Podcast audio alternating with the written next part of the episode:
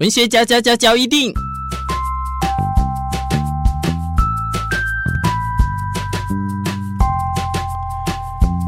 欢迎收听文学交一定。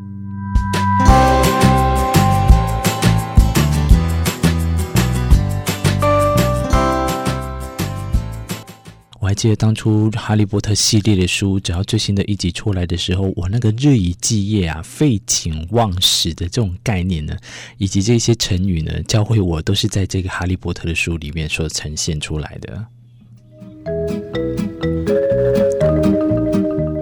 是 J.K. 罗琳呢，现在讲到他作者，现在可以说是水深火热之中。至于说他被陷害，还是说真的是活该，也谁谁叫他讲这句话的一个前提下呢？我非常欢迎大家还是尽量去看他的文章的原文呢。我们可能去看了解之后呢，你才能用你的角度来去对价，在这一篇我们今天要探讨的主题里面，因为他最近的这个跨性别。主义歧视的这个贴文啊，引来了大批粉丝的围剿，因为他们觉得说，你怎么可以对这个跨性别者有偏见呢？呃，可是呢，他仍然不承认自己的说辞有何不妥，所以来跟大家分享，他现在目前的情况下呢，这个旗下也有这个。呃，他底下也有出这个作者啊，这个公司开公司之后，作者呢都纷纷出走。呃，也在这个演出《哈利波特》的这个男星呢，丹尼尔·雷德克里夫都公开的批评罗琳的作为。我记得好像还有那个演那个妙丽的，他也是觉得说，哎，这个身为女性主义的他啦，他来去觉得说，J.K. 罗琳你怎么会用这种方式来去做歧视？其实又话说回来，我也不是要探讨这可以罗琳后续的发展，或者是在这个呃当中呢，到底有没有跨性别主义的一个歧视啊？话说回来，要讲的是一个叫做取消文化 （cancel culture）。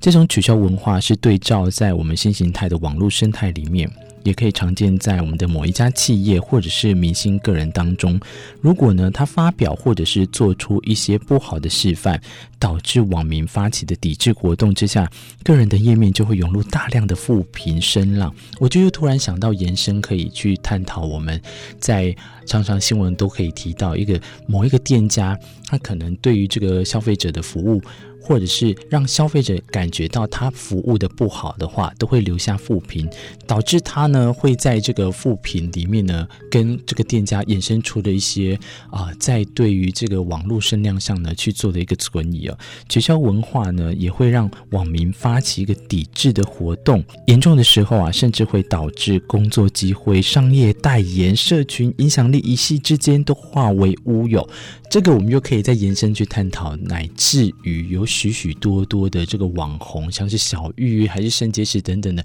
他们为什么都一夕之间突然没有了？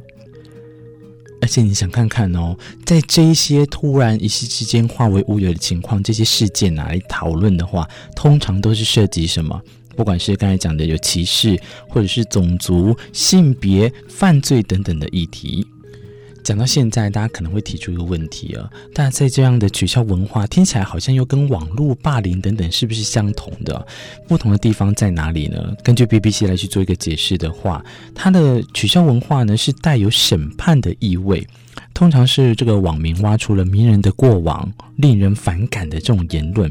来去取消。取消的用意呢，来去透过抵制，让名人呢为这个行为来负起责任。这边我又一直不断的又要延伸了。那相对于有时候呢，我们看常常看到，譬如说，呃，当某个国家在提出说我们要爱国，你为什么没有爱国而被猎巫的时候，这样的是不是变成一个取消文化盛行的一个当道？其实取消的这个用意呢，是在于透过抵制，让名人啊，或者是那个个人当事人呢，为其行为负起责任。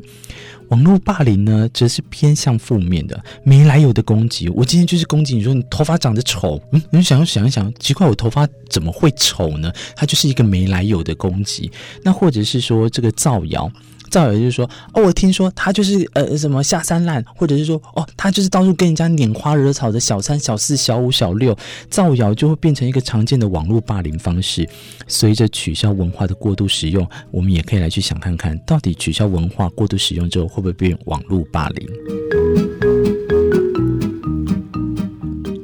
讲到现在，你可能跟我想的一样啊，这个两者的界限呢，其实已经越来越模糊不清了。就像我们华文世界最能想到的，就范冰冰为例啊，在二零零八，我还记得她是我们因为爆出逃漏税，对不对？然后被国家封杀之外，演艺圈立刻迅速的就跟她切割了。你只要能看到范冰冰的，立刻都直接变得点出白冰冰。哎，那真是把所有的代言跟演艺机会呢来去取消之后，范冰冰也好像就是在演艺圈消失了。这种批判呢，对于他就是一种取消文化的一个概念。不过近年来啊，由于取消文化的过度盛行，有许多的这些名人，所谓的名人呢，站出来批评说，这样的机制其实是非常不合理的，认为这个可以限缩了个人的表达自由，让大家呢也都不敢畅所欲言。哎，我们在一个自由的国度，当然就是希望可以畅所欲言，可是又很怕有时候过度的畅所欲言会被人家误解了。在这样的情况下呢，生怕一个不小心就会被网友群起攻击。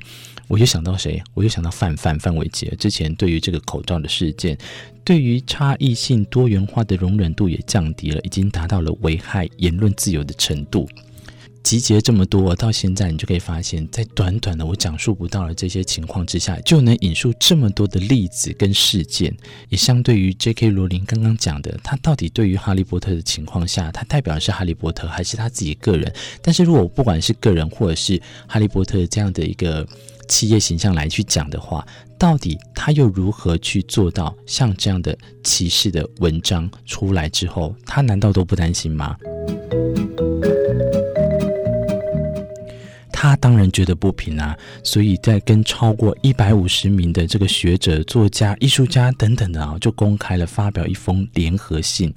在这封信里面呢，对于审查的风气无所不在的情况下来去谴责，让人们对于次文化的容忍度也变低了，习惯用羞辱跟排斥打压意见相左的人。这一句话呢，我留给谁？留给我们现在的，你可以去看看我们的这些所谓的政治里面，你可以发现，只要是在呃跟你不对等的情况下呢，这个意见相左，我觉得在这里面用得非常好，是因为。如果要是跟你意见相左的话，你就立刻会被怎么样？这个当然，我就留给大家空间去想象啊。所以现在变得好像是大家都无法在网络上多元的讨论。我我用讨论前面加两个字“多元”呢，只是希望可以这个。有时候我们在一个平凡的聚会，我们可以好好的适度的聊天，甚至讲到高兴的时候呢，加入自己个人的意见也好。但是现在呢，因为这样的文化慢慢的去延伸之后，取消文化会不会导致在我们的生活当中，甚至连你跟你最亲近的人，会不会也可能不太敢让你的意见出来的话，在这样的情况下呢，我们只能依循特定的文化潜规则。我引述他们那时候这一百五十位呃，不管作家还是艺术家的说的，作为艺术创作家，需要大方接受奇异的文化，容忍实验、冒险，甚至是犯错的空间，让创作保有它的可能性。哇，这听起来非常的委婉哦，让创作保有它的可能性。可是前面呢，用的这句话是，甚至是犯错的空间，必须要去容忍它。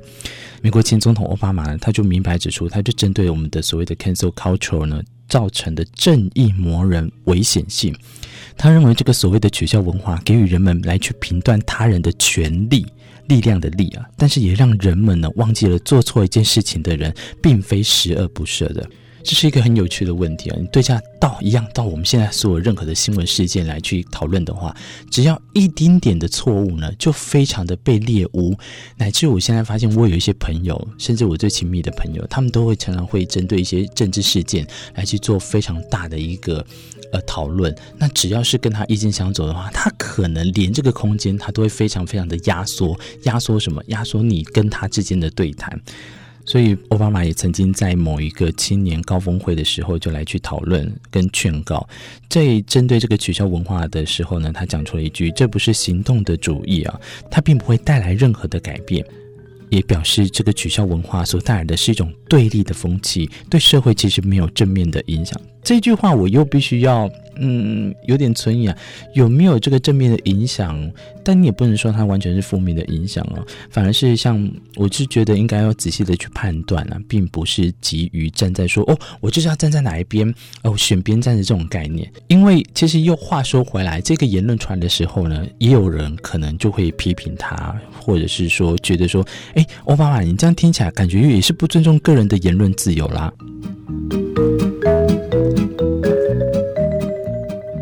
今天原本好像是要讲 J.K. 罗琳的《哈利波特》，怎么从《哈利波特》突然衍生变 J.K. 罗琳他的歧视的这个呃歧视的事件来去做一个探讨啊？对不起啊，常常在讲一个主题的时候，我都会天马行空的去分享。但是我在去这样分享的时候呢，我又希望可以带有一点点啊、不管是我的对于这件事情呢，能再多一点点的评断的时候呢，也可以跟大家透过这样的节目的交流，让更多人可以感受到，其实呃，其实很多事情呢都是。存存在在我们的生活当中的，如果你要是没有发现它的话，你就要好好去思考，现在这个当下遇到了什么样问题，下一次再遇到的时候，我们再来去面对。今天文学焦点，我可以光明正大跟大家讲，完全跟哈利波特没关系。哎，好了，就在这边跟大家说一声再会喽，拜拜。